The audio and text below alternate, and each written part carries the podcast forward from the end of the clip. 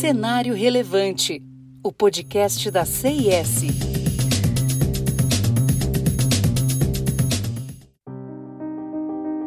Você já ouviu falar na BlackRock? A empresa americana é a maior em gestão de ativos no mundo. Com sede em Nova York, opera principalmente em ativos e gestão de riscos, além de ser o maior sistema banca-sombra no planeta.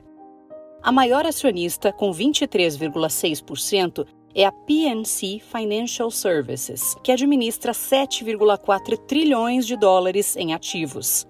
O papel principal é proporcionar soluções em investimentos, gestão de risco e aconselhamento a investidores ao redor do mundo. São clientes governos, empresas, fundações e indivíduos preocupados com a aposentadoria, a educação dos filhos e melhor qualidade de vida.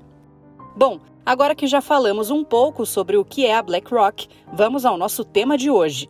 A carta elaborada por eles sobre um novo padrão de investimento baseado em sustentabilidade.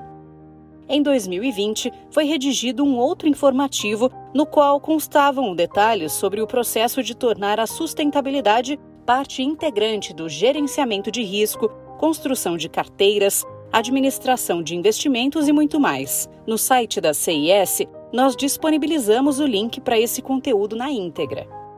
Agora, no texto divulgado em 2021, a BlackRock afirma ter cumprido a meta de ter 100% das carteiras ativas e de consultoria integradas ao ESG. Foi definido um novo padrão para dados e análises climáticas. Também foram introduzidos quase 100 novos fundos sustentáveis. Segundo a empresa, com a pandemia da Covid-19, houve queda expressiva nos mercados, isso fez com que analistas projetassem retardo na ação global sobre a mudança climática. Porém, ocorreu o contrário. A pandemia forçou a sociedade a reconhecer essa ameaça. Diante do cenário pandêmico, empresas, governos e investidores se comprometeram com a mudança climática.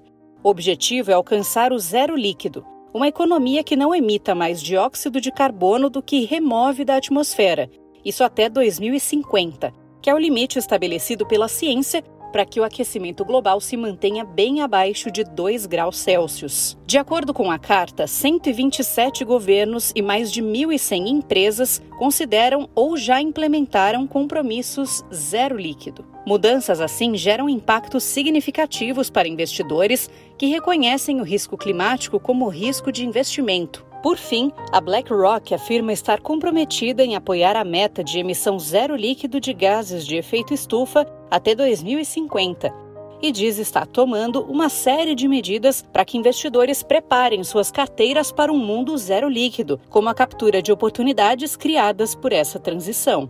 Para este ano, as principais ações são medição e transparência, gestão de investimentos e garantir que empresas considerem as oportunidades apresentadas pelo novo cenário.